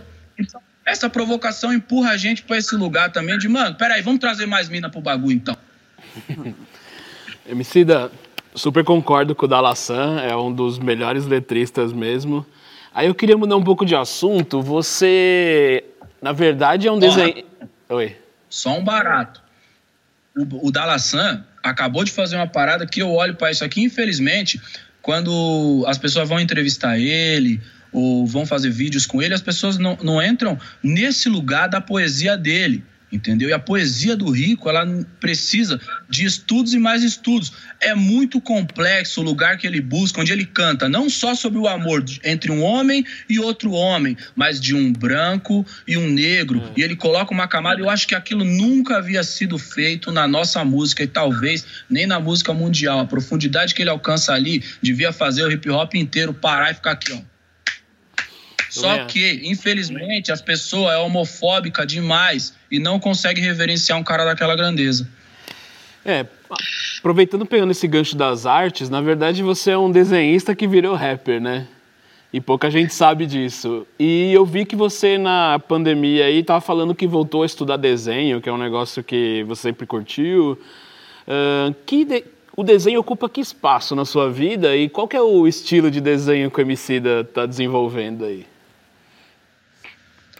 Cara, eu gosto de quadrinhos, mano. Eu sou viciado em quadrinhos, eu amo quadrinhos. Quadrinhos foi a grande porta para que eu entrasse no universo da leitura. E o universo da leitura é uma coisa que salvou minha vida antes de qualquer outra coisa. Minha paixão por contar história vem das coisas que eu ouço da minha mãe e das histórias que eu me conectei através do livro. Então, eu tenho essa gratidão aos quadrinhos. Eu sou muito fã é, do Eisner, eu sou muito fã do Craig Thompson, sou muito fã do Joe Sacco. Eu sou um fã seu, já falei isso aí para você também. Mangá também, né? Acho... Aparece muito na tua. Mangá também uh. aparece muito na tua. Nas é o taco. eu. Não, eu, eu, gosto tanto de mangá, pra você ter uma ideia, que eu aprendi a falar japonês, mano. Ah, Entendeu? que demais. Meu filho também fala. E aí, quando eu fui pro Japão, o. Nossa senhora, nada alegra mais um japonês do que ver um preto falando japonês, mano. Eu falava. É, é, Oi, assumi na saia, os caras ficavam. Oh, oh, de novo! Eu tinha que falar boa noite umas 20 vezes, para todo mundo ver que eu tava falando, entendeu? É. Mas essa paixão ela acabou me conectando com muitos outros universos. E agora eu tô querendo fazer história em quadrinhos de novo, porque os quadrinhos me levaram pra música rap. E agora eu tô me sentindo nessa intenção mesmo de fazer quadrinhos de novo, quero desenhar. Tô fazendo curso lá na Quanta mesmo, agora que é o EAD, não precisa nem sair de casa. Tô fazendo curso, vou desenhar, daqui a pouco vou lançar uma história em quadrinho mesmo comigo desenhando. Tô voltando. Vou ser concorrência para você, demais. Opa, vem, vem com nós. e para falar sobre os outros projetos dele no último bloco, a gente volta já já. Fica aí.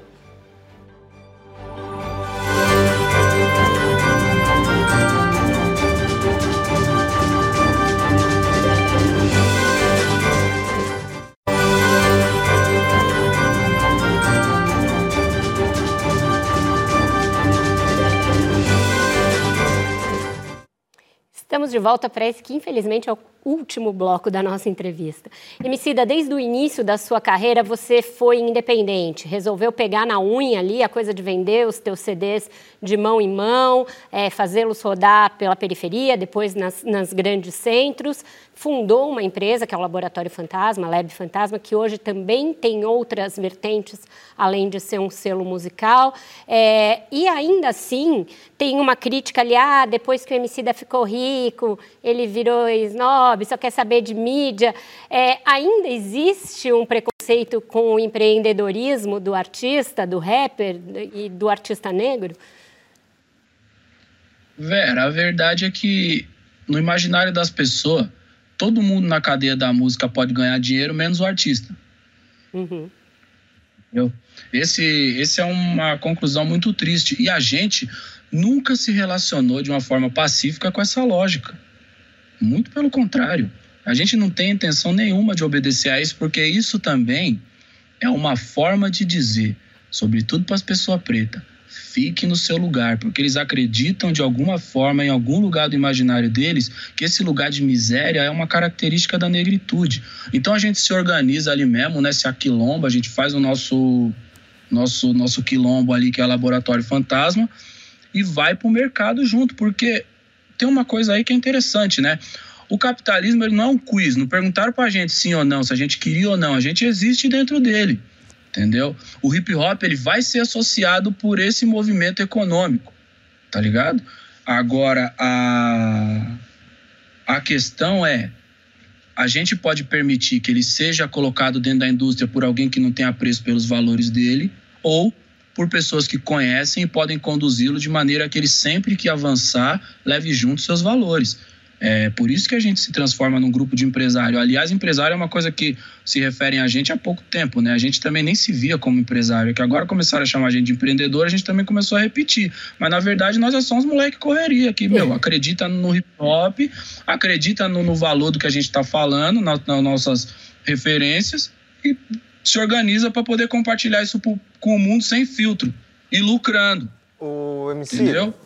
É, falando ainda sobre o Laboratório Fantasma, eu acho interessante que uh, com, com o Laboratório Fantasma, que tem todas essas frentes, vocês conseguiram controlar a própria narrativa de vocês. É, quando eu falo vocês, é você, Fiote, enfim, todo mundo ali. E da sua própria carreira, mas assim, uh, o quão você percebe que foi importante assumir essa narrativa? De e criar a... uma nova... uma essa frente em que você vendia seu disco, em que você vendia seu show, em que você uh, começou a, a, a, pensar em roupa, em pensar em outras plataformas e tal, e hoje chegou, por exemplo, numa TV por streaming, etc.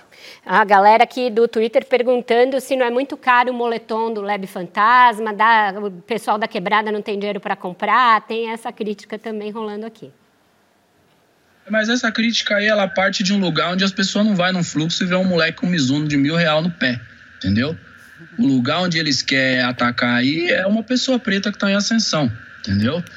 É, quando eu ganho o prêmio de Homem do Ano pela DQ, Aí eu vou de terno numa festa de gala e aí os MBL da vida saem espalhando que o Emicida tá usando um terno de 15 mil reais. E todo mundo acha que isso é uma grande contradição, porque o Emicida tá vestindo uma roupa chique num evento chique. E ninguém consegue perceber o quão racista é dizer uma coisa como essa. É, eu conheço a cadeia produtiva com a qual eu trabalho. Eu sei quanto ganha uma costureira. Eu não vou vender uma camiseta 9,90 para colocar uma mulher ganhando um salário de miséria, uma mulher que podia ser minha mãe entendeu? Quem tem que se questionar sobre o preço das coisas que vende são as pessoas que conduzem essa cadeia de uma forma irresponsável, que mantém pessoas em sistema de produção que são análogos à escravidão. A gente não se relaciona com isso. Todas as pessoas que se vinculam com o Laboratório Fantasma falando, seja em qualquer função, tá ligado? essas pessoas usufruem dessa conquista. E é por isso que no nosso desfile de moda, as costureiras estão tá lá na primeira fila, chorando, emocionada, porque elas nunca tinham experimentado costurar uma roupa e poder assistir aquilo ser lançado junto com os jornalistas chique, junto com os críticos de moda fudido, junto com os empresários, junto com os artistas. Isso é uma conquista coletiva, isso é o hip hop. Então essa crítica, é, ela, ela não chega nem a me ofender, porque eu acho que é, é uma, é uma coisa tão pequena, você nem está percebendo o que você está falando. Você está dizendo que uma pessoa preta, pobre, para ser verdadeira, ela tem que vender as coisas dela ruim, barata, zoada, entendeu? Não, muito pelo contrário, parça. A gente trabalha para que as pessoas se emancipem, inclusive economicamente, e possam usufruir disso aí. E as pessoas que podem pagar por isso, elas pagam e alimentam essa cadeia, tá ligado? Então tem uma pessoa aqui que tá muito orgulhosa em casa assistindo esse programa, porque a camisa que ela costurou, entendeu? Ajudou ela a pagar a escola do filho dela, o curso de inglês da filha, um tratamento de saúde, aparelho de outros, todas essas coisas. Não, acho que ele ainda não respondeu para o Pedro. Eu peguei carona e acabei atrapalhando a resposta. A coisa da narrativa. Se vocês têm o controle da produção, também tem o controle da narrativa. Ah, com certeza, Pedro, com certeza. Porque é o seguinte, né? Se você pega uma cantora como, por exemplo, Aparecida, nos anos 70, o primeiro disco dela tem uma música que chama Foram 17 anos. Eu acho interessante a gente pegar sempre a música preta, entender ela não só como uma composição, mas também como, um, de alguma maneira, um livro de história. É, a música dela chama Foram 17 anos. 17 anos é o tempo que ela demorou para gravar. Sabe por que, ela demorou 17 anos para gravar? porque ela dependia do reconhecimento de pessoas que não acreditavam no potencial artístico dela. Uma estrutura como o Laboratório Fantasma vem exatamente para que um artista como a Drica Barbosa nunca lance uma música que se chama Foram 17 anos, sacou? Para que no momento em que ela mostre que ela tem potencial, ela seja reconhecida ali e que ela pode fazer o discurso dela, se comportar da forma que ela gosta de se comportar, não precisa alisar o cabelo dela, entendeu? Essa é a importância da gente ter um aparato empresarial em torno dos artistas pretos, para que eles não tenham que diluir o discurso deles e fingir que eles são alguma coisa que não oferece risco nenhum ao que se entende como branquitude, porque isso podou e poda muitos artistas até hoje. Ensina. Acho que, que o Pedro tinha pedido, tudo bem. É, você pode... Acho é, que... Paulinha? É que eu queria falar sobre essa extensão é, que você desenvolve, Emicida. Então, por exemplo, em Amarelo Prisma tem essa série de podcasts que estende um pouco dos pilares que você quis estabelecer dentro do álbum. E ali você fala de saúde mental, ali você fala de desertos alimentares, da importância da alimentação. Por que, que é importante falar sobre esses assuntos para o jovem da quebrada? Porque esse cara, mano, a gente primeiro a gente tem que partir do básico. Né? O, o amarelo é isso Vamos partir do básico, porque é, a vaidade de todo mundo está fazendo todo mundo nas nossas bolhas se comunicar como se todo mundo tivesse acesso a esse tipo de informação e não tem. Então, para a quebrada, isso é ainda mais urgente porque a isso está ligado a sobrevivência dela, entendeu? Comer, dormir, se amar, é, entre é, se amar a si mesmo, mas também amar uns aos outros entendeu? Todas essas questões básicas, a relação com a comida orgânica, com, com o veganismo também, né? Porque tem vários irmãos ali que eles são veganos, irmãos e irmãs que são veganos ali compartilham uma outra perspectiva que vai para além do que a nossa cultura faz a gente pensar, entendeu? O que o Amarelo Prisma se propõe é abrir possibilidade, ele se chama Prisma por causa disso. Ele se chama prisma porque a gente recebe um único tipo de luz, né? E a metáfora aí, a gente recebe essa luz branca. E o que, que um prisma faz? Ele converte a luz branca em várias outras, em várias outras cores. Então o prisma compartilha essas outras cores, porque informação a gente já vai receber de todo jeito.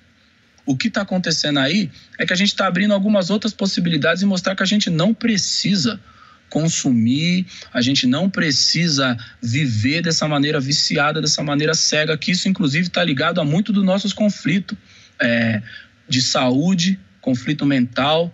E para quebrada, isso não é uma vaidade. Para quebrada, falar de vida simples. É, eu vejo o, na semana passada, até nós entramos no debate por causa disso aí, os caras falou, mas esse bagulho de vida simples é um barato de boy. Não é. Para quebrada, é um modelo de sobrevivência porque a gente tem menos dinheiro, tem menos possibilidade, então a gente precisa muito entender outras formas de viver para a gente não ser lesado por esse sistema que fala para nós, ó, o único caminho é esse aqui.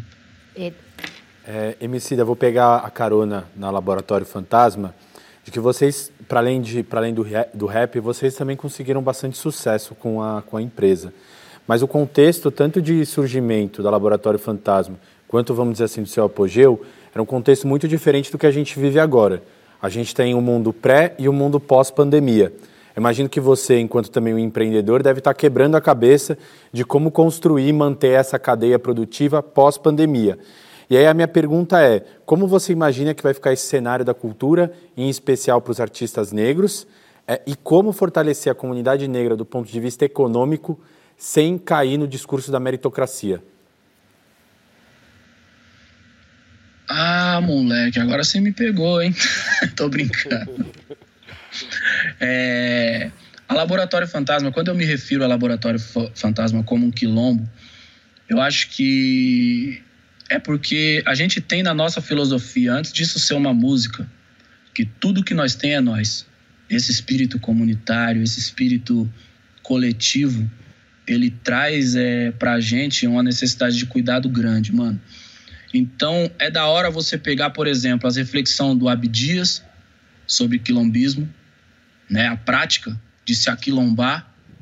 Então, a gente se junta. Aí você também tem é, um desdobramento dessa, dessa filosofia do que é o quilombo, que quando chega lá no Clóvis Moura também ele converte em quilombagem, que eu entendo essas coisas como etapas, né? Ele é, me parece de alguma maneira que o, o o, o, quilombismo ele tem uma coisa política, uma coisa do, do trabalho também, e, e, o, o Clóvis Moura já propõe que aquilo tem que alcançar a favela e a cadeia. Essa reflexão é muito bacana. Eu estou falando sobre isso porque, em geral, quando a gente fala sobre o quilombo, a gente fica numa discussão muito rasa, né? E essa, principalmente recentemente, fica uma conversa de Zumbi dos Palmares tinha escravo, Zumbi dos Palmares não tinha escravo. Quando o, os espaços brancos eles se, se debruçam sobre isso, eles mantém a discussão numa superficialidade, uma superficialidade muito grande. Agora o Abdias e o Clóvis, eles fizeram essa provocação da necessidade de se aquilombar. E aí depois tem uma coisa legal que acontece que a Maria Beatriz Nascimento, que fala que o quilombo não é um lugar, o quilombo é uma atitude. É, é, é, mais ou menos nesse sentido o pensamento dela. A Laboratório Fantasma fala sobre vencer de uma maneira coletiva, mano. Vencer de uma maneira coletiva, num ambiente de adversidade, só vai acontecer se a gente tiver contato com a nossa comunidade. A gente se move em bloco. Por isso que quando eu falei ali pra Vera do negócio do preço da roupa, é, é porque a conquista do Emicida precisa ser a conquista da tiazinha que tá costurando essa camiseta. Entendeu? Essa é a nossa realidade. Então, agora como a gente vai reconstruir o, o mercado cultural. Sinceramente, na prática, no contexto do Brasil, tudo continua sendo extremamente incerto. E tem um clima de responsabilidade muito grande que está fazendo, como eu disse no começo, pessoas que são o extremo oposto do bolsonarismo se comportar como bolsonaristas, sacou? Então, mano, é, seria o um, um, delicioso poder dizer para você que as máscaras no queixo só faz parte da, da, do hábito da extrema direita, tá ligado? Mas não é, mano, entendeu? A gente não tá dando a essa situação a atenção que ela deve. Agora, qual é o nosso futuro? O que, que já está acontecendo? Show remoto, Já está acontecendo. A gente precisa encontrar forma de rentabilizar esse tipo de apresentação. Plataformas que, que ajudam a gente a capitalizar isso estão se popularizando e acho que agora vai se popularizar mais ainda. Experiência de realidade virtual, isso também vai passar a fazer parte da, da nossa realidade mais do que nunca. Produzir é, conteúdo, né? Eu, não sou muito fã da expressão, mas eu acho que muitos artistas têm muito carisma e muito conteúdo para compartilhar e eles vão conseguir monetizar em cima disso. É importante que a gente organize essa nossa forma de produzir e desdobre isso numa forma de organizar o que a gente produz, de maneira que, mesmo ganhando pouco, a gente consiga proteger nossa comunidade. Emicida, é, é, eu fui uma criança, uma menina negra, uma criança negra, que teve contato com a sua com a sua negritude, porque nós, pessoas negras, a gente se torna negro, né? A gente vai construindo a nossa negritude. Eu tive contato é, com a minha negritude a partir do racismo, na escola. A minha casa não, não tinha essa discussão. É, e aí você é confrontada na escola com as pessoas falando do seu cabelo, falando da sua boca, falando do seu jeito, do, do seu ser no mundo. Então eu me percebo negra e muitas é, meninas e meninos se percebem negros a partir desse lugar do racismo. E eu vendo isso hoje, eu, e o que eu tento fazer com meu filho e com meus sobrinhos é tentar colocá-los, é, ter o contato com a sua negritude a partir da potência da nossa cultura. A sua, o seu livro O Amora, é, Amoras, é, é, trabalha um pouco a partir daí, né? Despertar na criança essa potência, porque é um lugar ali da infância que, que a gente vai lembrar a vida toda. Olha eu aqui falando do Roda Viva da minha infância. Né? Maravilhoso. Né? Uhum. É, você falou tudo. Aliás, você, na sua própria pergunta, você já deu uma definição. A gente precisa conectar as crianças com a negritude enquanto potência, não enquanto tragédia. A Moras tenta fazer uma coisa que é muito simples: chegar primeiro chegar antes da opressão, para que essa conversa, essa, essa história abra uma porta onde a gente apresente para as crianças a negritude como potência. Inclusive, eu vou roubar essa frase sua aí, já roubei. tá gravando mesmo, né? Não quero saber, não quero saber, acabei de ampliar, Adriano. É, mas tem um trabalho é. para isso, né? Tem um trabalho, uma construção para isso que você faz. Sim, mas também acho que tem um trabalho e tem uma necessidade de de se comprometer com a mudança dos contextos, entende? Não é só eu falar para minha filha que o cabelo dela é bonito, eu preciso participar da vida escolar dela de maneira a diretora, a professora terem a percepção de que elas não podem traumatizar minha filha com relação ao cabelo dela e nem permitir que isso aconteça. Então, essa movimentação ela começa nessa relação pai, filho, mãe, filho, é, menino, menina, enfim, é indiferente mas isso precisa se converter numa série de hábitos, e isso não são só atenções que as pessoas pretas têm que ter. A gente tem que tomar esse cuidado, sacou? É... Quando eu estava vendendo o livro Amoras, estava fazendo tarde de autógrafo, muitas pessoas brancas falavam: Eu vou comprar esse livro porque eu tenho um primo que é preto, vou comprar esse livro porque eu tenho uma amiga que é preta, e tipo, mano isso não é um comprometimento só das pessoas pretas, muito pelo contrário, isso é um comprometimento de todos. E construir esse contexto é, inclusive, orientar as crianças brancas para que essa hierarquia desapareça, principalmente no momento de tanta doçura e tanta ternura como é a infância, sacou? Acho que Amoras é um começo, mas tem uma série de coisas que precisam fazer parte do contexto para que ele realmente abra espaço para essa potência. O Emicida, é, eu vou pular um pouquinho para política. Não sei se você tem acompanhado o caso do Kanye West, que tem acontecido nessa semana, de que ele, ele fez alguns comícios e daí uh, entrou em algumas polêmicas. Claro, ele tem, ele tem um, um problema de, de saúde mental e tal, uh, mas o que me fez pensar num, num discurso de se você pensa em entrar para a política de repente. Você tá doido, Pedro? Você, você viu a pergunta ali do Twitter que a Vera puxou, mano? Se sem pegar dinheiro público de nada, os caras já tá me condenando. Imagina se eu tivesse um cargo político. Pelo amor de Deus, não ia poder sair de casa. Eu, eu tenho muita tristeza, mano, sabe, com relação a essa situação do Kanye West, porque o Kanye West artisticamente falando, é um artista que eu admiro bastante. Acho que ele tem um potencial criativo imenso, mano. Eu tive até a chance de conhecer o Kanye West, sabia? É eu encontrei com ele quando tinha que o. É, o. o no Coachella. Inclusive, tem né? O Psirico queria gravar com o Kanye West e o, o, o Kanye West queria gravar com o Psirico e o Psirico não tinha agenda. É, Esse é dia foi louco. É. Mas eu fico triste, é, não porque ele não possa ter as opiniões dele, mas ele tem compartilhado pensamentos extremamente irresponsáveis. Pensamentos esses que, na realidade dele, não geram um estrago gigante, são só opiniões.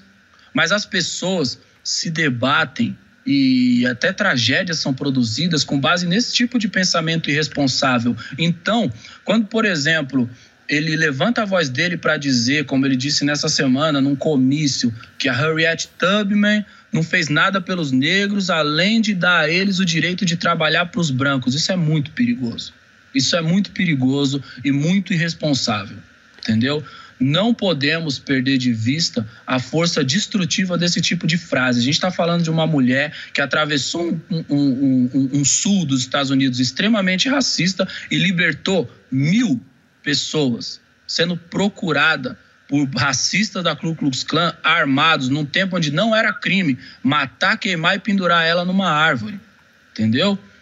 Quando ele faz isso, ele esvazia uma coisa muito significativa que não é um pensamento dos democratas não é um pensamento dos republicanos, isso é só um pensamento racista, que tenta esvaziar de significado um signo muito poderoso, de uma luta muito valiosa e urgente até hoje.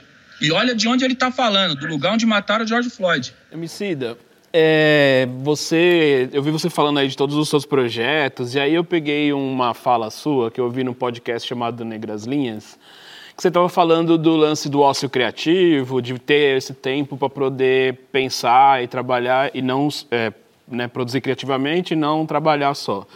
Só que aí eu sei que no seu WhatsApp está lá escrito trabalhando é óbvio, eu né, acompanhei toda a sua carreira, você trabalha demais, e aí agora está rolando essa mudança mesmo de conseguir trabalhar menos? É, fala do queijo que eu tô curiosa.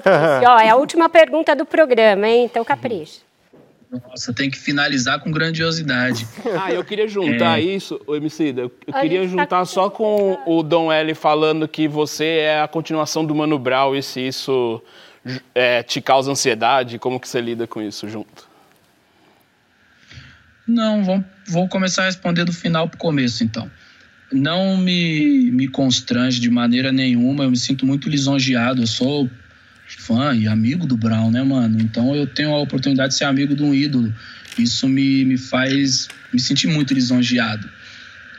Eu gosto de trabalhar, mano. Eu gosto de trabalhar de uma maneira que eu nem percebo, mas eu gosto mais de descansar. O que eu tenho percebido nos últimos meses é que eu tenho trabalhado mais do que nunca. Então, o apreço pelo descanso está tendo um, um peso maior ainda.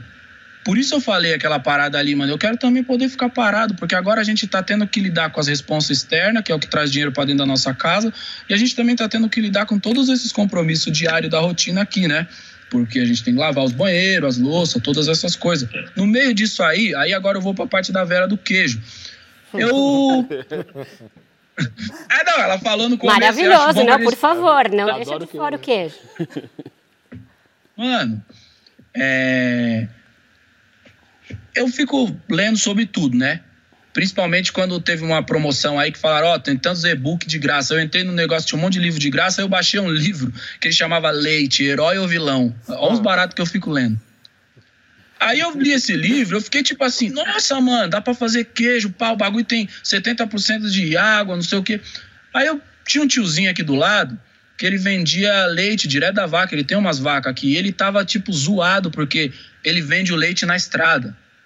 Ele põe a plaquinha lá e fica vendendo leite lá, as pessoas passam e leva leite direto da vaca. Com a situação da pandemia, ele infelizmente perdeu um monte de vendas. As pessoas não estão mais passando lá e parando, porque as pessoas não param e compram uma coisa mais assim no meio do nada. E ele tava zoado lá. E o que, que eu fiz? Eu falei, ah, mano, vou estudar um pouco de como fazer queijo aqui, que eu vou fazer uns queijos, eu dou o queijo de presente para umas pessoas, se eu conseguir fazer. E aí eu consigo ajudar o tiozinho. E aí eu tenho entrado nesse fluxo.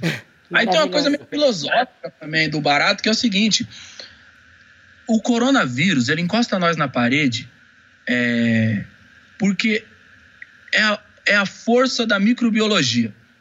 E essa mesma força da microbiologia que pode amedrontar a gente e encostar a gente na parede de maneira a gente se ver confrontando uma situação de morte ou de quase morte, também é a microbiologia que faz a gente conseguir manusear o leite e transformar ele em queijo. Então isso aí também pode ser é, convertido em vida.